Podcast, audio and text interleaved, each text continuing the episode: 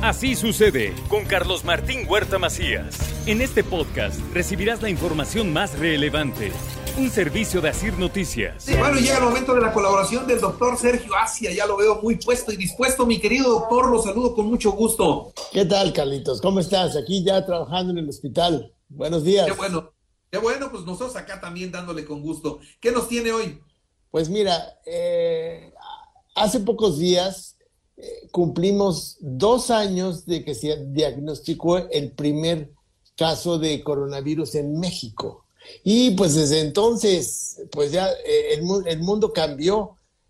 seguramente no habrá nadie actualmente que no haya padecido la enfermedad, que no haya tenido algún familiar cercano que la haya padecido, incluso algún conocido familiar que haya, que haya perdido la vida en esta, en, esta, en esta pandemia. Muchos incluso están sufriendo las secuelas del COVID en su círculo cercano y pues después de millones de contagios, miles de muertos, pues el mundo de la salud no, no será nunca el mismo después de la pandemia. los gobiernos, la sociedad, pues ya decidió que, la pandemia ha terminado, aunque sinceramente yo creo que no, no, no va a ser la última ola que vamos a sufrir. Seguramente vamos a conocer nuevas variantes del virus, pero parece ser que por decreto la sociedad del mundo ha decidido que ha terminado la pandemia. Y pues definitivamente el mundo no va a ser el mismo, sobre todo el mundo de la salud no va a ser el mismo. Las crisis eh, son una oportunidad. eh, esta pandemia que quizá haya sido la más grande que ha conocido la historia moderna, eh, ha, revelado grandes problemas en los sistemas de salud. Primero, los recursos nuestros sistemas de salud les faltan recursos y de por sí nosotros teníamos problemas de saturación en nuestros sistemas de salud. Ahora, con la pandemia, se han visto más, más que rebasados. la OMS recomienda que los países destinen alrededor del 6% del Producto Interno Bruto para el gasto en salud. México solo destina el 2.7%, lo cual por supuesto nos deja en franca desventaja ante la enfermedad. La pandemia ha dejado una brecha muy grande el retraso no solo del, diagnóstico, sino del tratamiento del COVID y del resto de enfermedades.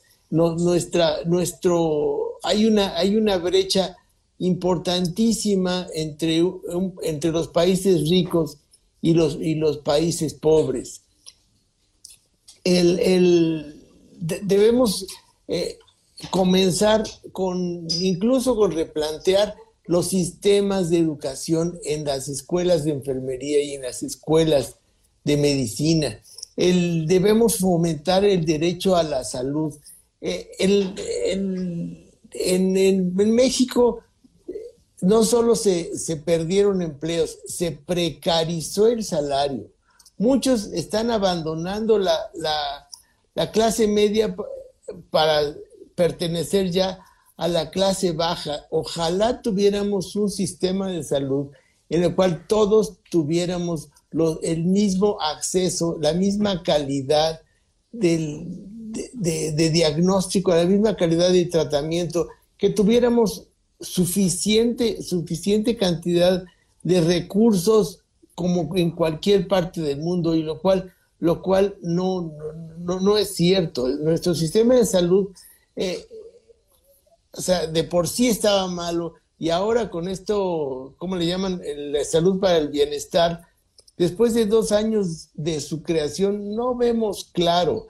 La, la, no conocemos su catálogo de, de enfermedades y pues tampoco tenemos cierto que este instituto sea capaz de garantizar la atención por igual a todos los, mexicanos.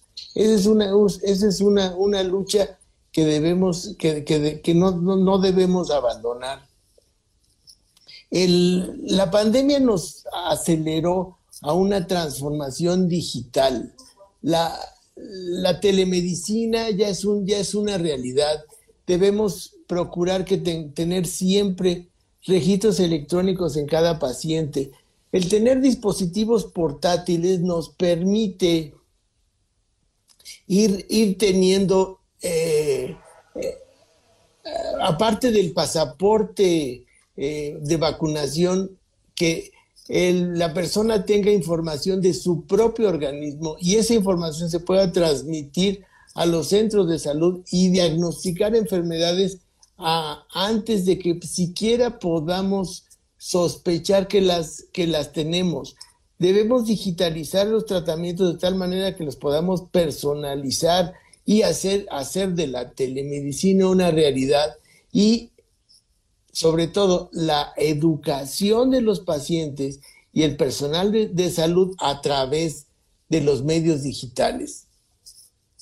El, el, gran triunfador en el manejo de la pandemia, tú lo habrás visto, fue la ciencia básica aplicada a la resolución de problemas, el diagnóstico temprano de la enfermedad, la creación en tiempo récord de vacunas seguras. En menos de ocho meses ya teníamos, ya teníamos una vacuna muy adecuada y sobre todo el, acceso a esas, esas vacunas permitió abatir notablemente la mortalidad. Esta última ola, la Omicron, nos demostró que las vacunas son no solo seguras, sino muy efectivas. muchos contagios pero muy pocas muertes. Ojalá pudiéramos convertir la salud en un eje central de las políticas públicas en aras de mejorar la resiliencia de la población en cualquier circunstancia. Hay que invertir más y mejor en la ciencia, en la salud, desde la investigación al desarrollo para hacer soluciones. El objetivo de la medicina post-pandemia debe ser la conservación de la salud y no la recuperación de esta.